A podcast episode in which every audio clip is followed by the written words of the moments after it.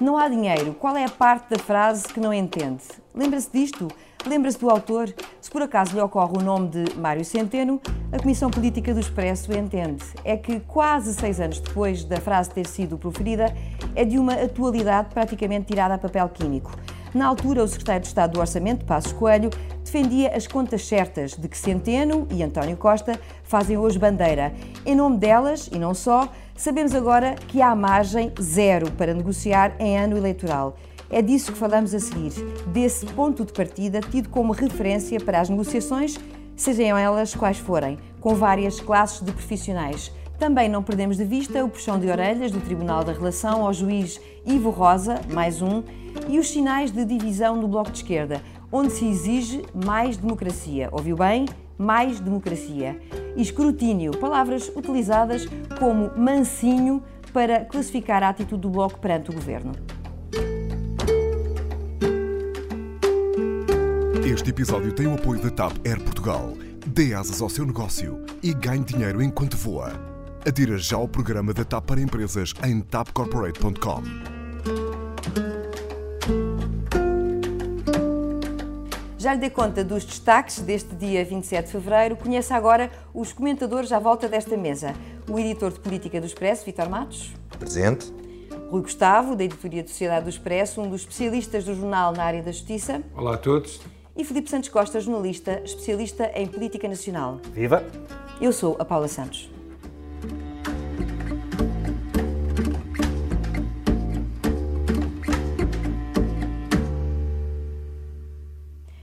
Governo está de regresso à mesa das negociações, seja lá o que isso significa, à luz da margem financeira que o Ministro das Finanças diz que não tem. Professores, enfermeiros, ADSE, técnicos de diagnóstico, magistrados, alguns dos profissionais envolvidos nas negociações aguardam. Os sindicatos também. Luís Marcos Mendes perguntava no último fim de semana na SIC se a negociação era mesmo a sério e se sim, porquê? E por que terá o governo mudado de estratégia? Eu acho que mudou porque o governo se assustou estava assustado. E estava assustado com o quê? Primeiro assustado com a greve daquele enfermeiro, que é aquela greve de fome à porta do Palácio do Pelé, porque é um ato de desespero, mas mais uns dias e podia começar a virar-se contra o governo. Uhum. Assustou-se, por exemplo, no caso da ADSE com os funcionários públicos, porque são a sua base eleitoral fundamental. E, sobretudo, assustou-se com as sondagens. O grande critério de governação no, no, atual executivo são as sondagens, são os focos do grupo. E o governo tem vindo a perder, o PS tem vindo a perder nas sondagens, está desgastado. Vitor Matos, o governo está a ficar assustado com as eleições à vista? Eu não diria assustado. Eu diria que o governo tem que equacionar aqui uma estratégia, porque hum, os resultados, por exemplo, das sondagens estão, não, estão, não estão de feição. O governo está a perder gás mas até mais do que nas sondagens, uh, há aqui um indicador interessante. Eu, trouxe dois gráficos para mostrar aos nossos ouvintes. Basta mostrá-los. Estejam atentos. Basta não precisas de os descrever. Um, o governo está a cair nos indicadores. De, o governo está a cair, aliás. O, o, os indicadores de confiança estão a cair uh, desde 2017 tiveram um pico, vieram subir desde o início da geringonça e estão a cair desde então para valores uh, que são bastante baixos em termos relativos. É curioso porque no, no governo do PSD-CDS o governo começou com índices muito baixos e com aquela austeridade toda e depois no fim começou a subir. E, quer dizer, nós não percebemos exatamente o que é que leva as pessoas. Ehm, a, a, sentir, quer dizer, a percepção do, do, da confiança económica, ou seja, é, como é que se sente, se sentem confiança na economia nos próximos 12 meses, não é? Se sentem confiança para o próximo ano. E, pelos vistos, as pessoas nesta fase não se sentem tão confiantes.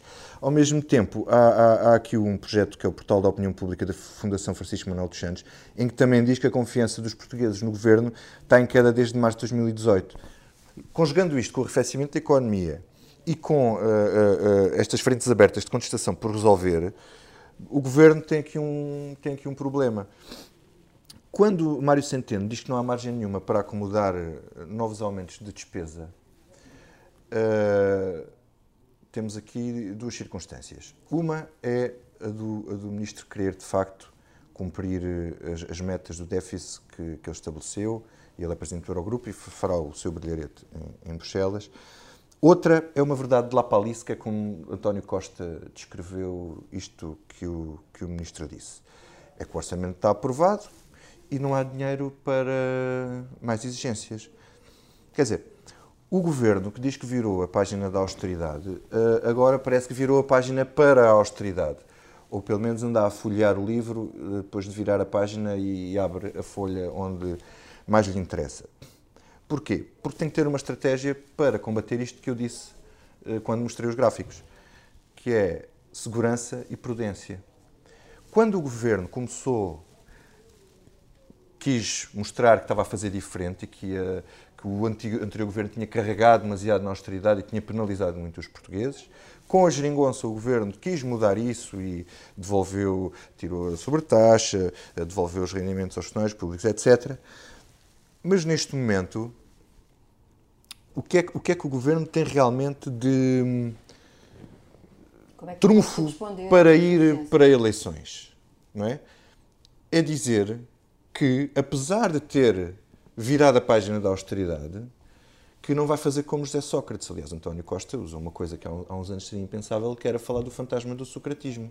É certo que ele já não está no PS. Despesismo socratista. O fantasma do, do despesismo socratista. E, e César... É a carne toda no assador. Fantasma do despesismo socratista. E César cavalgou isso também. Estamos de eleições. Portanto, não se medem da mesma maneira. Portanto, o que o PS não quer é assustar o eleitorado. Portanto, para não assustar o eleitorado, não pode estar a dar tudo a todos já deu a muita gente, não pode dar tudo a todos, mas tem um problema para resolver, é que de facto deu muita, muita gente. E agora, se abre uma brecha numa destas frentes, vêm as outras classes todas a seguir exigir mas dará, mais. Ainda há espaço para dar mais, para abrir a tal brecha de que fala uh, Filipe, de que fala aqui o Vítor, ou isto agora passa sobretudo pela habilidade e pela negociação política uh, que cabe ao Primeiro-Ministro mais do que a Mário Centeno? Sim, um, valia a pena distinguir dois planos distintos. Um é o plano imediato deste regresso, entre aspas, às negociações, outro é o plano macro de, de, deste, do ano eleitoral.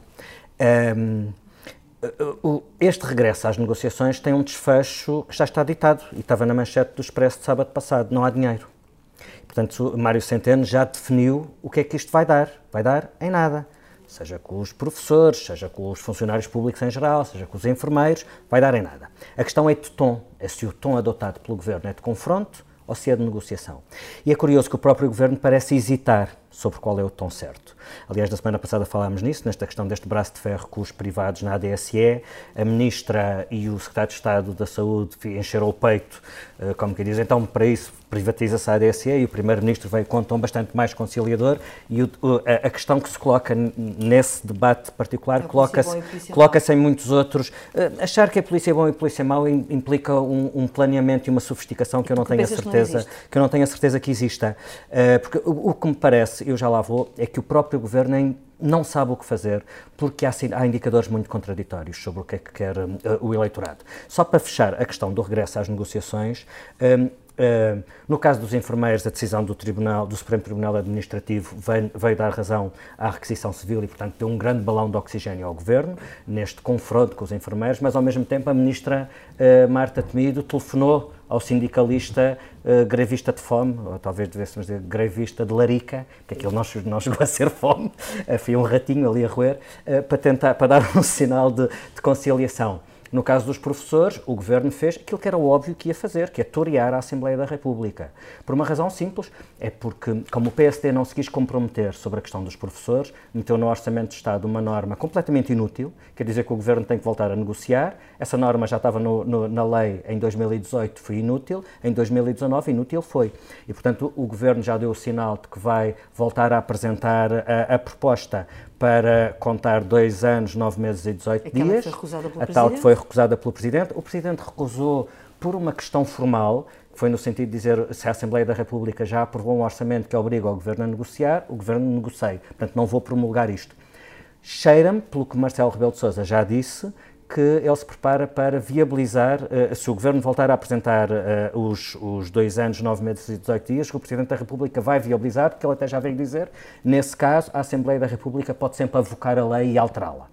Portanto, cheira-me que ele está a preparar assim, essa viabilização. Os não perdem os a totalidade. Os oh, peço desculpa, os professores não perdem. Ganham qualquer coisa, coisa, não ganham tudo, Exatamente. mas também não perdem não tudo. É esse o argumento do governo. É esse o argumento do governo.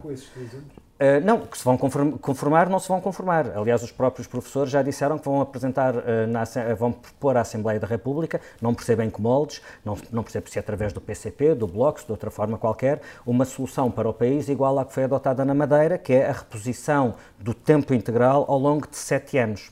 Isto vai obrigar a uma coisa, que é o PSD, que não se quis comprometer com proposta nenhuma no, uh, no, ano passado, quando se estava a discutir o orçamento para este ano, e portanto foi, fez o tal truque de obrigar a voltar às negociações, agora vai ter que se comprometer.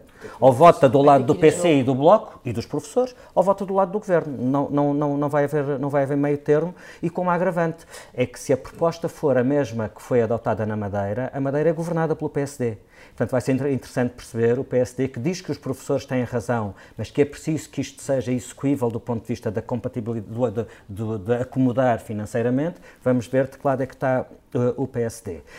Esta é a questão micro. A questão macro é aquilo que o Vítor falava, que é temos um ano eleitoral uh, e o governo corre muitos riscos. E eu acho que é pela percepção dos riscos que corre que o governo está hesitante sobre de que forma é que deve abordar isto. Um, os, os, dois gráficos que o Vitor já fez o favor de nos mostrar, ou pelo menos de nos descrever, dizem isso. Uh, há, o tal, há o tal indicador sobre a confiança dos portugueses no governo que está em queda há um ano e essa queda acompanha a queda da confiança dos consumidores, que também está a cair desde março de 2018, mas tem uma tendência de queda desde 2017. Confiança dos, dos, dos consumidores é o indicador central para perceber o clima político porque é isso que dá o incentivo para os eleitores manterem quem está no governo, manterem o incumbente ou votarem na mudança. E a confiança dos indicadores é decisiva para se perceber o que aconteceu em 2015. Em 2015, uh, uh, o, o, país estava a começar a recuperar, aliás, começou a, a recuperação económica começou em 2014. 2014. Uh, em 2015, o país estava, a, a economia estava a começar a recuperar e a confiança dos consumidores estava em alta, estava em crescendo. Quando o PS dizia é preciso mudar, porque este governo já deu o que tinha a dar, não queremos mais passos, porque Passos é o homem da troika e da austeridade, Passos, vendo que a confiança dos consumidores estava em crescendo e que a economia estava a começar a mexer, o discurso de Passos Coelho era: foi duro, estamos a conseguir alguma coisa, não vamos pôr isso em risco. Ou seja, o que se passou em 2015 é que o António Costa fez campanha em contraciclo com o sentimento do eleitorado. Os eleitores sentiam que as coisas estavam a mudar e valia a pena garantir a melhoria que existia e não a pôr em risco, mas estava a fazer um discurso ao contrário, que é vamos mudar, vamos mandar este governo embora. E sabemos o que é que o eleitorado escolheu, a maioria votou na, na, na coligação.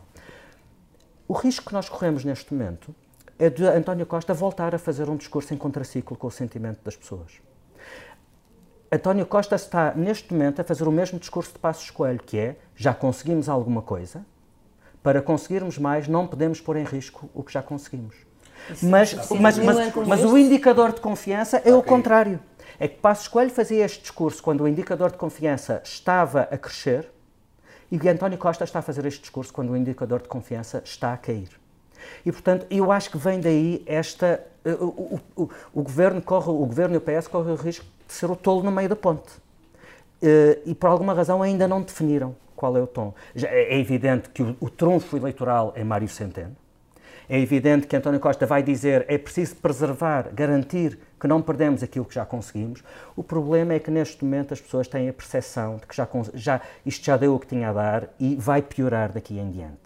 Apesar de tudo, o abono de família de António Costa é Rui Rio, que não tem, não tem uma alternativa Victor, forte. eu queria falar também com o Rui Gustavo, uh, continua, mas vamos, vamos não, ao Rui aqui. Eu tenho aqui, há uma coisa aqui que me faz um bocado de confusão em relação ao que, porque é que as pessoas pensam uh, ou têm esta percepção.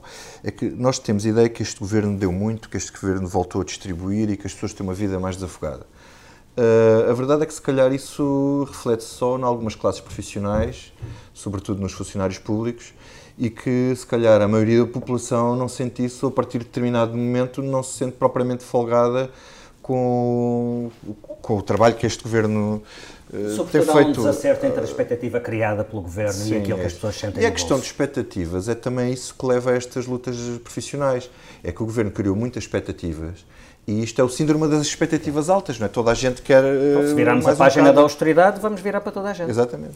É justamente aqui que eu pego para falar contigo, Rui, porque esta, esta expectativa alta que está no ar e que leva várias classes profissionais a, a, a virem agora a terreno pedir para si aquilo que entendem que já lhes é devido e que lhes foi de alguma maneira prometido, ainda que não fosse diretamente, pode ser, pode desembocar em quê, no espaço de tempo que nos resta daqui até às eleições? Mais contestação? O que é que tu pensas que isto basta uma gestão política com alguma habilidade e o tom certo, que ainda já percebemos não foi alcançado pelo governo, para, para que a coisa acalme ou a tua perspectiva é diferente? Eu acho que a grande consequência que poderia existir era o PS perder as eleições, o que não me parece que seja muito realista pensar nisso, tendo em conta o estado do PSD, a alternativa que eles apresentam e o, pronto, a falta de alternativa de facto que existe ao, ao, PS. Agora, acho que este ano, e até porque é um ano de eleições, portanto, a altura para conseguir alguma coisa é agora, para diminuir a contestação, é mais greves. Nós, no dia em que estamos a falar, há uma greve do, do, dos magistrados do, do, Ministério Público. Toda, é Os juízes já disseram que estão dispostos a negociar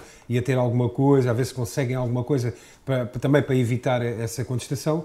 Mas a, a parte mais difícil será dos professores e dos enfermeiros, que me parece uma luta mais aguerrida e que aí o governo parece também mais, mais, mais inflexível. Não, não passa da, da, da da, da, proposta dos dois anos, nove meses e 14 dias, ou 18. Uh, portanto, é muito, está muito longe dos nove anos, e agora não me lembro dos meses e dos dias que o, que o Sindicato dos Professores pede, e parece-me que aí sim é que poderá haver uma maior contestação, e são classe, é uma classe muito forte, a classe do, do, dos professores que ameaça, aliás, ameaça é uma palavra minha naturalmente, que uh, admite, é, é mais isto, que no final deste ano letivo o último período seja mais tumultuoso em função de uma falta de resposta. É Portanto, é aquilo que podemos esperar eventualmente. A França correram os alunos todos a 20, a 20 valores, como foi uma das formas que encontraram para para protestar Estamos contra o Estamos a falar de uma altura que já cada vez entra mais perto daquilo que é o ano eleitoral, não é verdade? Aqui duas coisas. uma é em relação aos professores, que é se o Governo uh, conseguir ir para a frente com a questão dos, uh, dos quase três anos, Uh, uh, isto de certeza que vai ter uma, alguma desmobilização na luta dos professores, porque há pessoas que se vão sentir confortáveis, já temos isto, uh, vamos ficar com isto, não vale a pena estar a... O governo tentado empurrar com a barriga ao máximo, tentado afrontar ao máximo as classes profissionais para ver se até que ponto a luta dos profissionais desmobiliza. Isto cansa, não é? As pessoas também, anos a fio nisto, as pessoas também ficam cansadas. Agora, há aqui uma questão Isso que é o ano eleitoral. As sondagens, não é verdade, Vitor? As sondagens também apontam que em vários momentos uh, pelo menos as nossas, que em vários momentos. Há aqui um paradoxo, quer dizer, nós temos a maioria da em que as pessoas estão ao lado do governo. 70 ou 80% das pessoas, neste caso, estão ao lado do governo.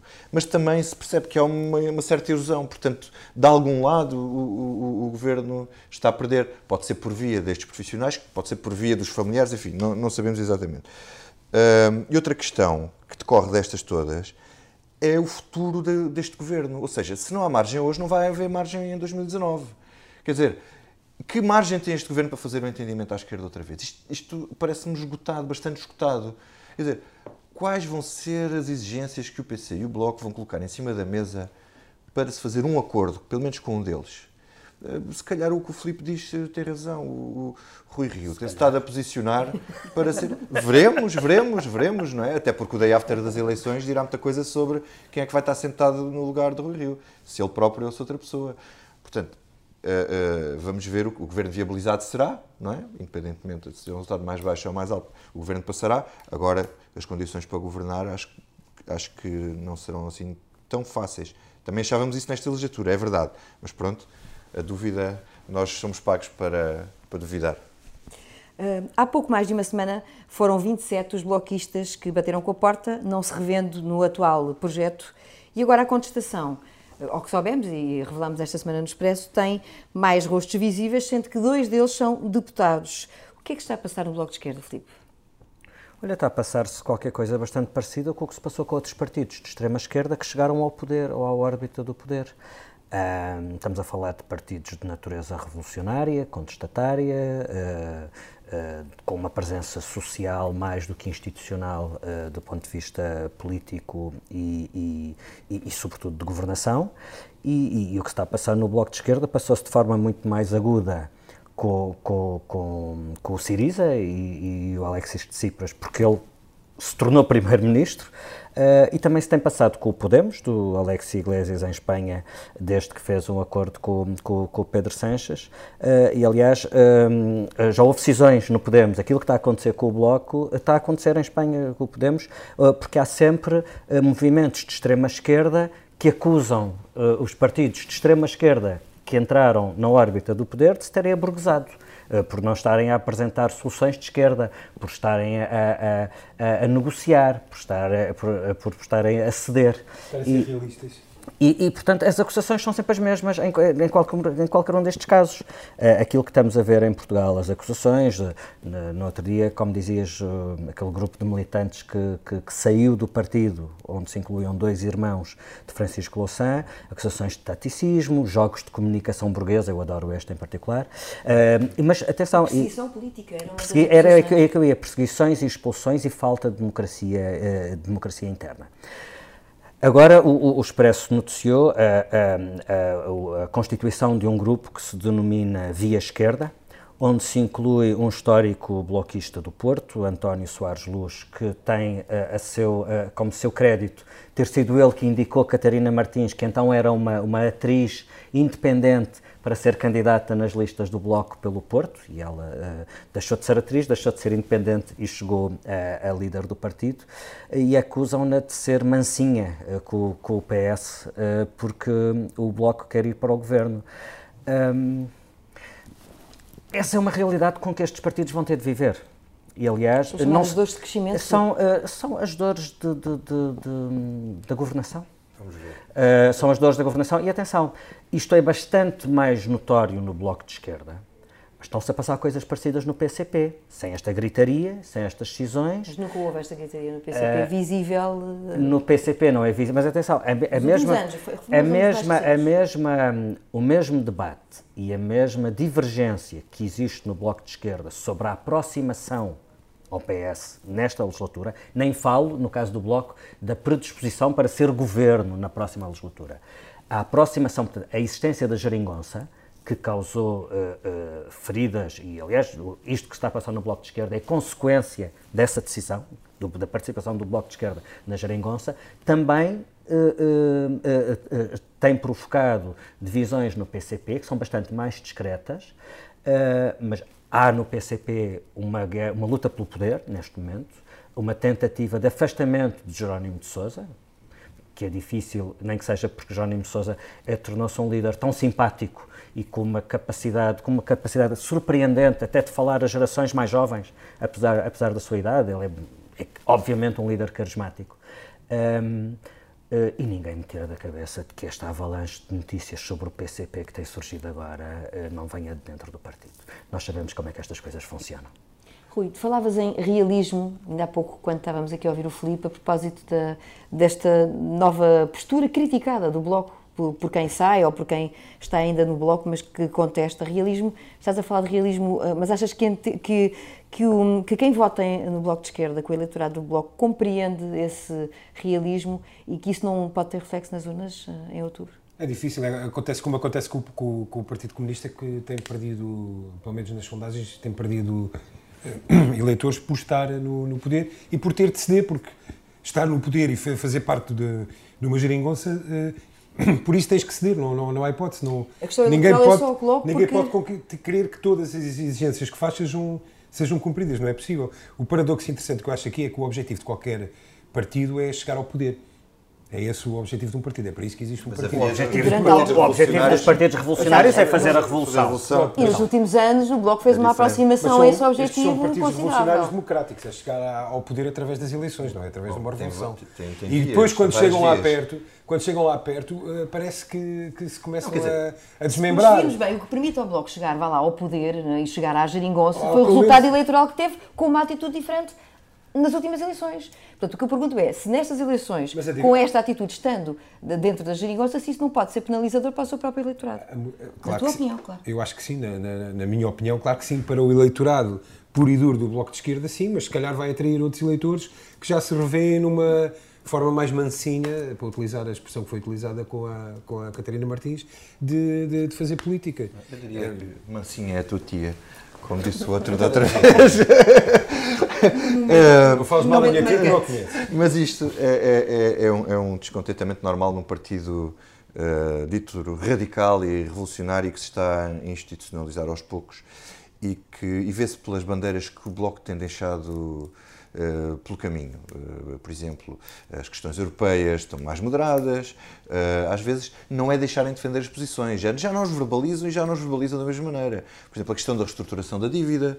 Um, só estas duas dão uma nota do que, daquilo, que mudou, daquilo que mudou no Bloco. Na entrevista que deu ao Expresso esta semana, a Marisa Matias assumia que o Bloco não só já não defende a saída do, a saída euro. do euro, como já nem defende um referendo, referendo. sobre a saída do euro. Quer dizer, o Bloco está-se a institucionalizar, visto do, do lado revolucionário, está-se a aburguesar.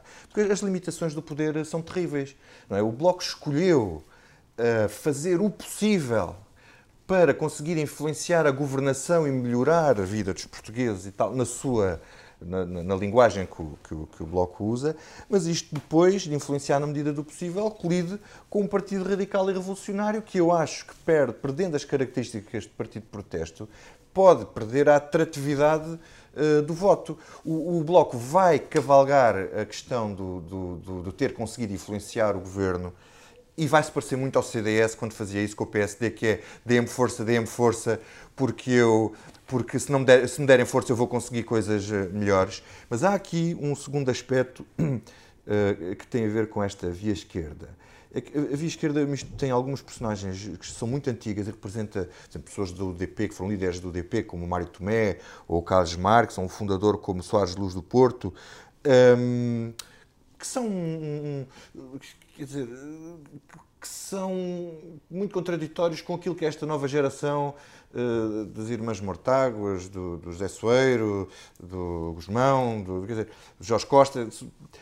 São gerações completamente diferentes e têm um, uma perspectiva completa. São revolucionários puros que viveram o PREC e esta geração nasceu, alguns deles, no cavaquismo.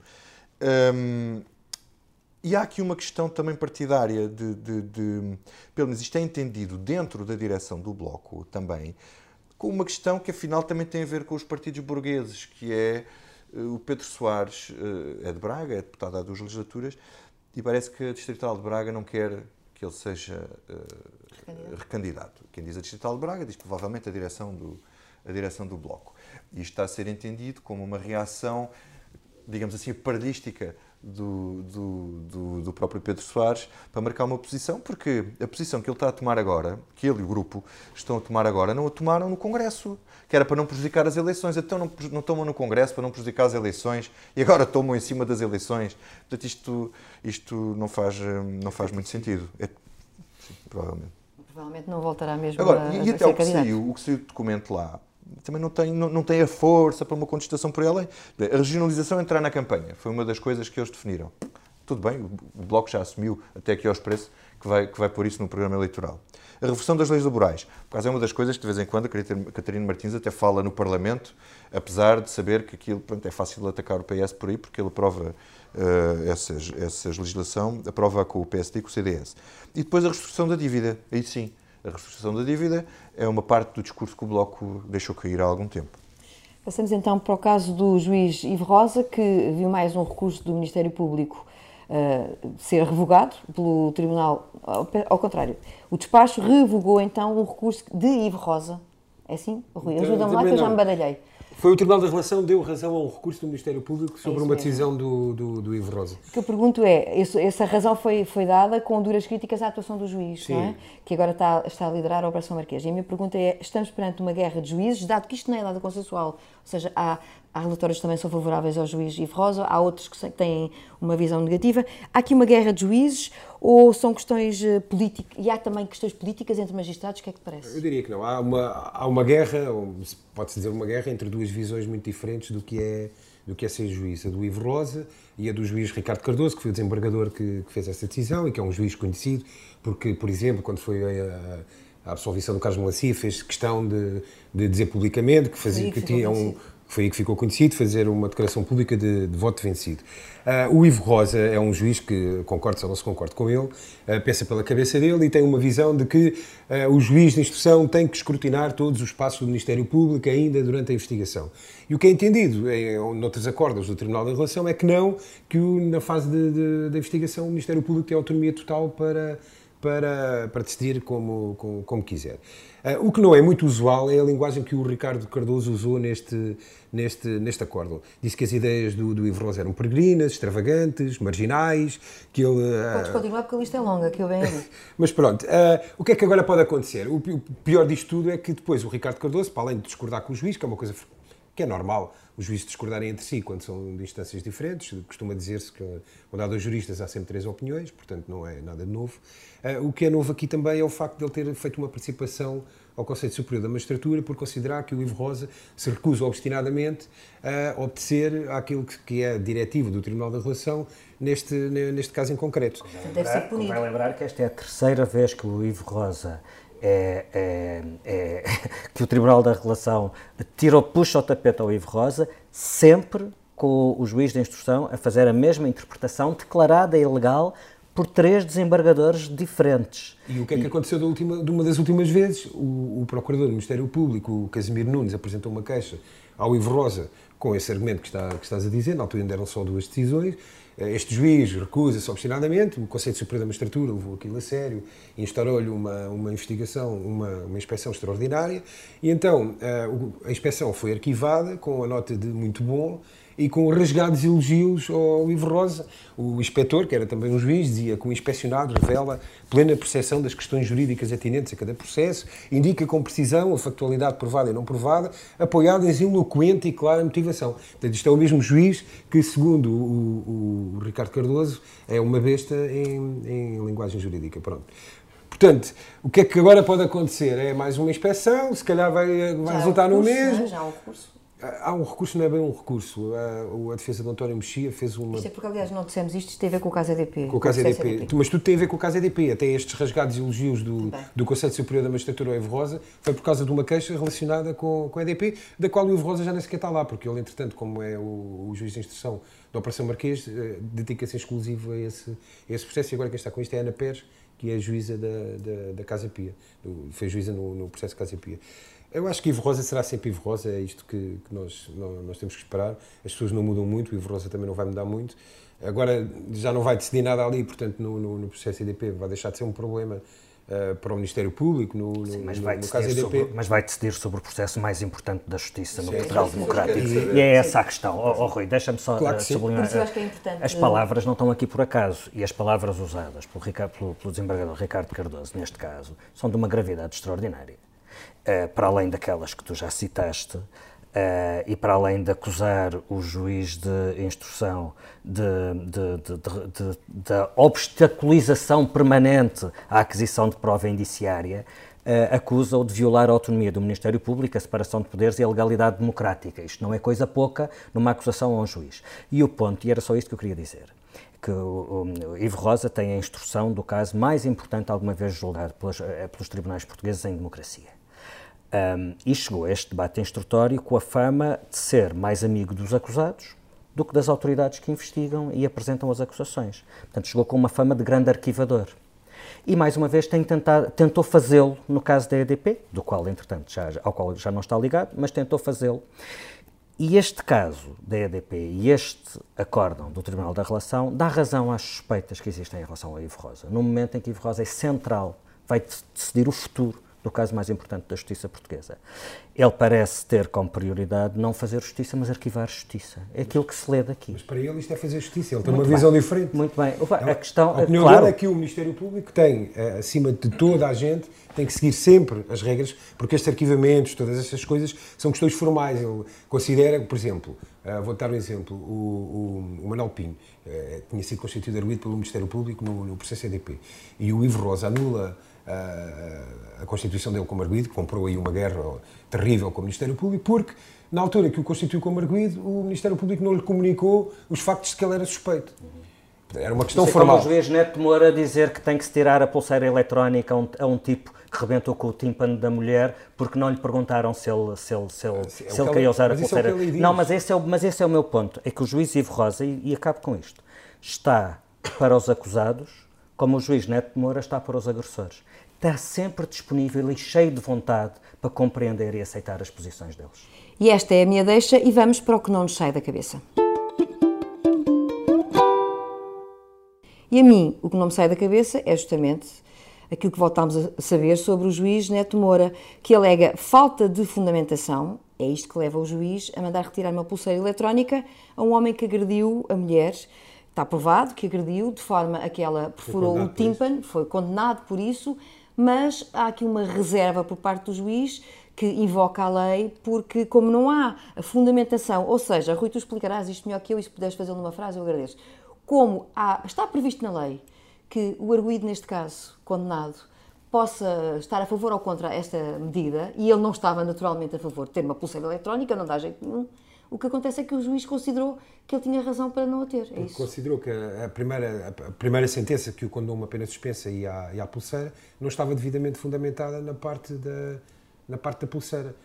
E pronto, e de facto é verdade, é revoltante, porque é um tipo que agrediu a mulher, furou-lhe um tímpano, apanhou uma pena de suspensa e agora fica sem. E é uma reincidência por parte do juiz Neto Moura, que eu recordo que tem uma herança muito pesada nesta matéria, aliás, já foi condenado, não é? Podemos chamar assim. O Conselho Superior da Magistratura, nesse Exatamente. caso, não foi tão benevolente como com o Ivo Rosa e aplicou-lhe a... Sim, mas agora recusa, o Conselho Superior da Magistratura recusa avaliar este caso novo e abrir um novo processo disciplinar. Eu acho que não há mais nada a dizer. Eu acho que quando a legislação permite isto, está tudo dito em relação àquilo que é eh, a legislação. Uh, Vítor, vamos passar para ti. O que é que não te sai da cabeça? Não me sai da cabeça a reunião eh, da semana passada do Papa com os bispos para debater a questão da pedofilia. Uh, porque é uma questão paradoxal e acho que temos que olhar para isto de duas formas. A primeira é que isto, a imagem do que é a Igreja, eu acho que isto foi um grande avanço. O Papa e ser o próprio Papa uh, fazer uma reunião para discutir a pedofilia, refletir sobre o assunto, criar regras. A imagem do que é o mundo foi pouco.